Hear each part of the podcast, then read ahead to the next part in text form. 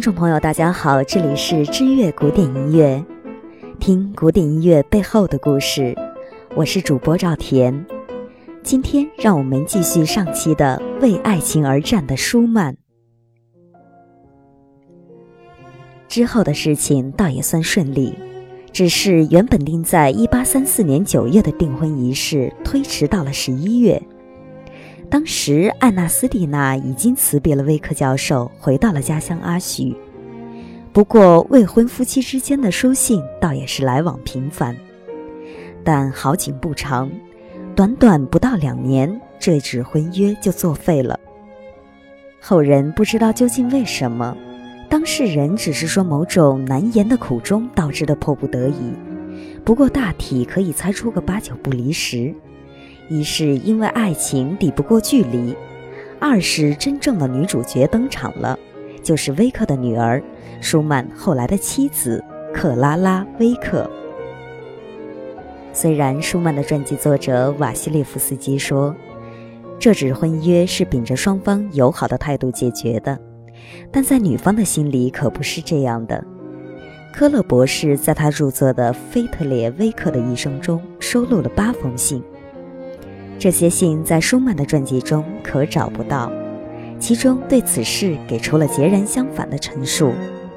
这些信全是写给克拉拉的，其中讲述了对方横刀夺爱的事实，但也有给对方深情的祝福，以及自己失恋的忧伤和难以复原的自尊心打击。你可以批评舒曼的始乱终弃，为女孩艾娜斯蒂娜鸣不平，但六年后。他把作品十三的曲集献给了这位女子，能算是他的一丝弥补吗？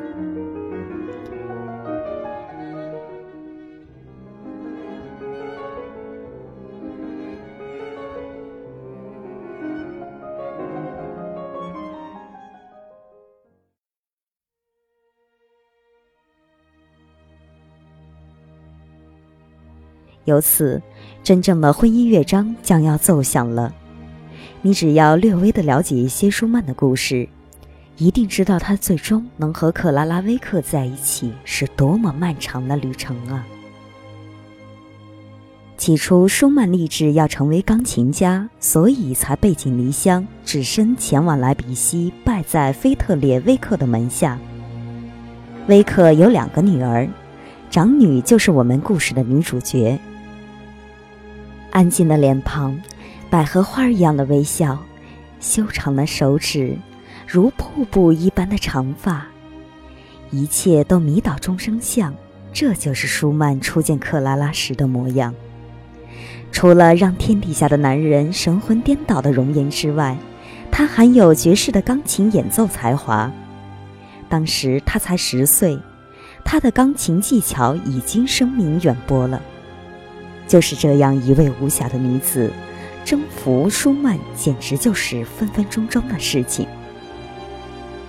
他会爱上这样一位女子是情理之中的事，不过真的就能这样简简单单的开始吗？要知道，这时候还有安娜斯蒂娜的情感牵绊呢。爱情的世界，任凭谁脚踩两只船，都会伤人伤己。好在这次他没有错的太过离谱，很快将感情的天平压向了克拉拉。他二十二岁时就给十二岁的克拉拉写过这样的信：“亲爱的克拉拉，你不是我的妹妹，也不是我的朋友，而是上帝赐给我的女神。你不在家的时候，我去了阿拉伯。”我搜集了无数珍奇古怪的故事，想着有朝一日能一件件的讲给你听。你的微笑就是我赖以生存的空气，在我的梦里，那阵阵响起的音乐，一定就是你在弹琴。而克拉拉又会怎样回应呢？三个人同在一个屋檐下。看着自己爱的男人和别的女人眉目传情，克拉拉又独自的流了多少哀怨的相思泪呢？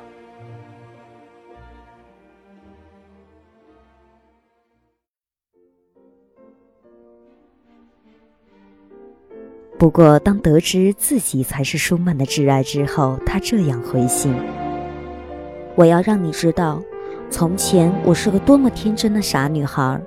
当艾娜斯蒂娜初次来到这里时，我曾经对她说：‘请在你充分了解舒曼之后再开始展开攻势，因为他是我最亲密的人。’可他并没有要了解你的意思，在他的家乡已经有了爱的对象。”当我知道这一切，心里感到异常愤恨。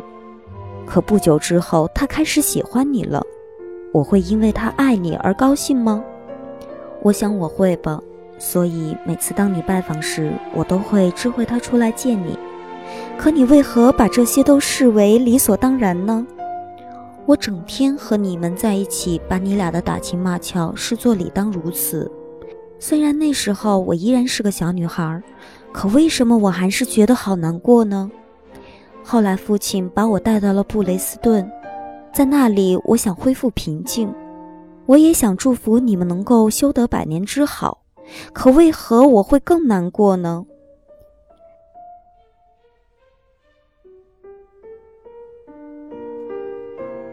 你以为少女心事告诉了情郎就会满天乌云散吗？哪有那么简单？他们之间还横着克拉拉的父亲这座高山呢。对菲特里维克这个人，舒曼曾经这样说：如果他想要杀一个人，他会把整个匕首连同刀把一并插到你的心脏里。他虽然收舒曼做弟子，但斩钉截铁地拒绝了他做自己的女婿。他自己是个婚姻失败的受害者。从而对女儿的婚事格外的敏感。当克拉拉十七岁的时候，他禁止女儿跟舒曼再通信，还扬言如果不这样的话，就用枪把舒曼打死。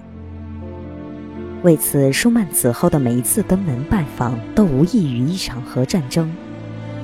随后不久，威克又故伎重演，把克拉拉远远地送到了德累斯顿。当得知爱人被囚禁在那里，舒曼剑走偏锋，给当地的音乐杂志编辑写信求助，求他做两颗被强行拆散的心灵的邮递员。编辑倒是被二人坎坷的命运所打动，愿意做这个爱的信使，但克拉拉却犯了难。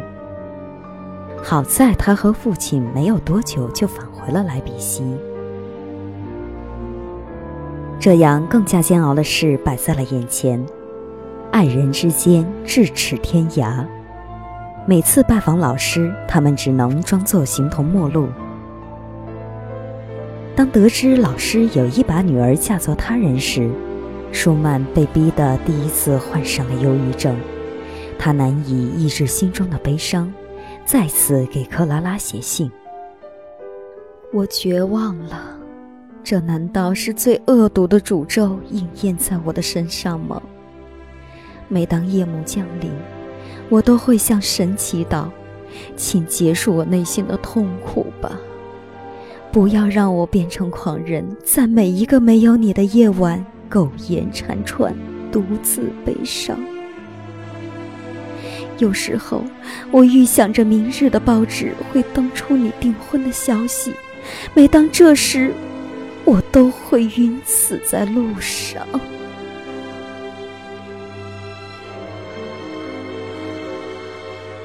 哈喽，朋友们，由于时间关系，我们的故事就讲到这里。